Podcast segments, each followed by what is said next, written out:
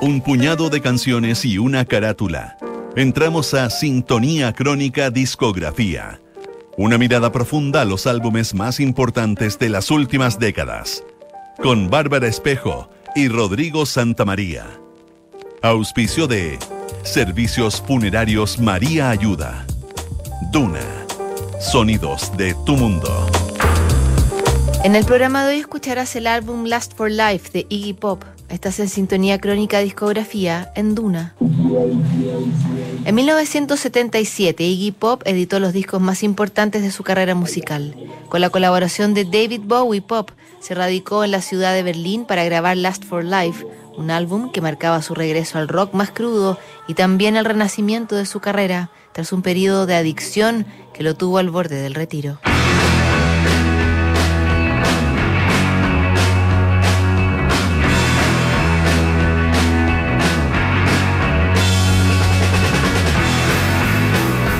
Mediados de los 70, Iggy Pop vivía en una suerte de purgatorio físico y artístico. Había desarmado su grupo de Stooges y trataba de reinventarse, pero la adicción a las drogas lo tenía consumido. Tras pasar algunos meses viviendo en las calles de Hollywood, el cantante decidió internarse en el Instituto Neuropsiquiátrico de Los Ángeles para limpiar su organismo y aclarar su cabeza. Mientras estaba en el hospital, un viejo conocido lo vino a visitar. Era David Bowie, con quien había entablado una relación de amistad y que volvía a ayudarlo a enfocar una carrera que a estas alturas parecía perdida. Bowie le invitó a acompañarlo en la gira a Europa del disco Station to Station e Iggy Pop no dudó en seguirlo. Se llevaron tan bien que en 1976 se radicaron en Berlín, una ciudad que les permitiría cambiar de aire y curar sus respectivas adicciones.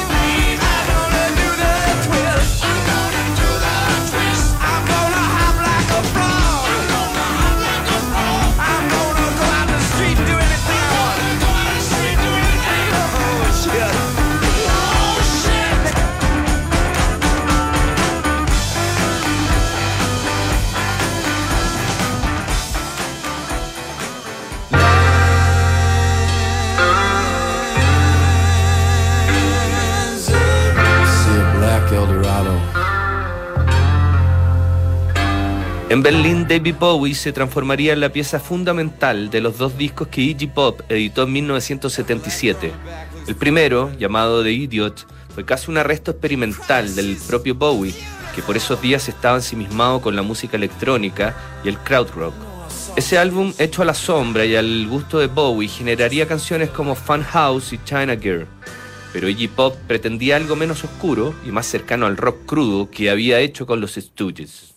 Tras grabar The Idiot, David Bowie siguió colaborando con Iggy Pop, pero no impuso su personalidad en el disco y eso permitió que el norteamericano tomara control de las sesiones. Iggy Pop había reclutado a los hermanos Tony y Hunt Sales, bajista y baterista respectivamente, para que se hicieran cargo de la sección rítmica.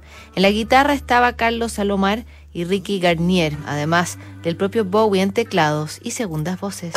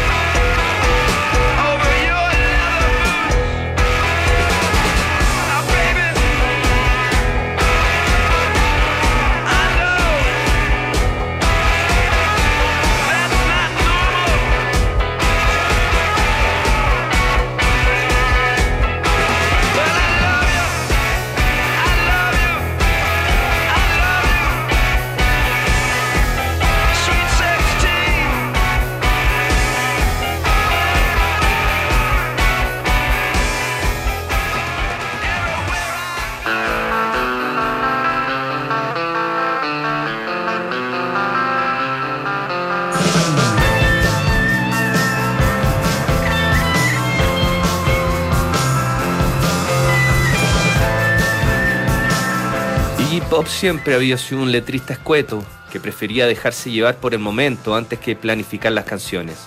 Con ese método que favorecería la improvisación, el cantante grabó las voces en tiempo récord. De hecho, Bowie tomaría prestado ese mismo sistema para romper con su bloqueo creativo y desarrollar el disco Heroes, grabaría casi en paralelo. Ese momento en Berlín fue clave para el desarrollo de las canciones de Last for Life. The Passenger, por ejemplo, fue inspirada en la posición de pasajero que Iggy Pop adoptaba en el auto de Bowie. Como él no podía manejar, se sentaba junto al conductor y relataba el mundo desde su perspectiva. The Passenger también toma prestado el título de la película homónima de Antonioni que protagonizó Jack Nicholson en 1975.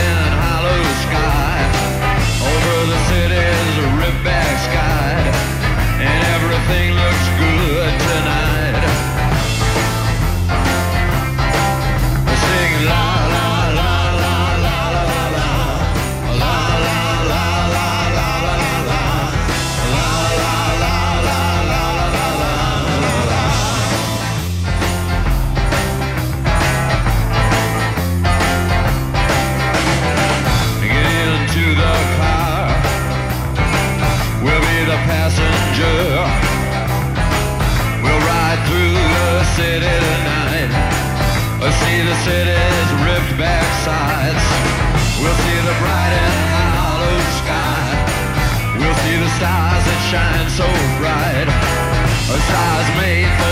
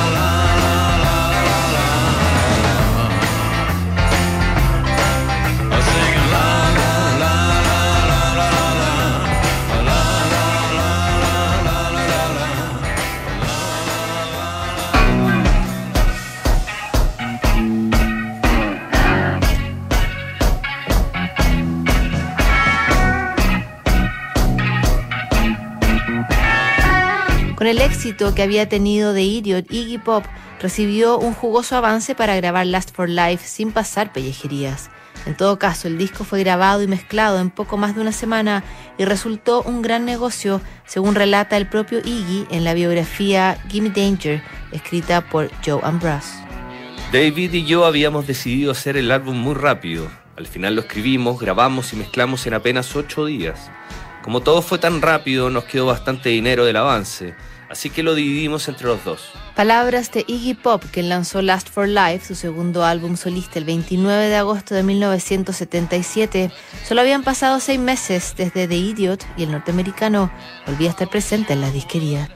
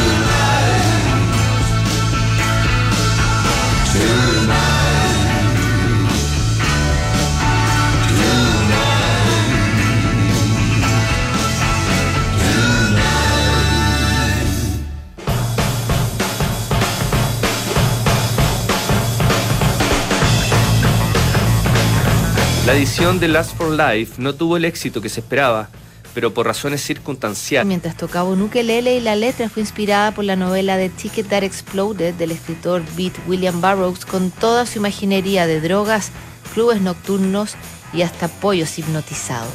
Last for Life volvería a los rankings en 1996 como parte de la banda sonora de Trainspotting, la película del británico Danny Boyle.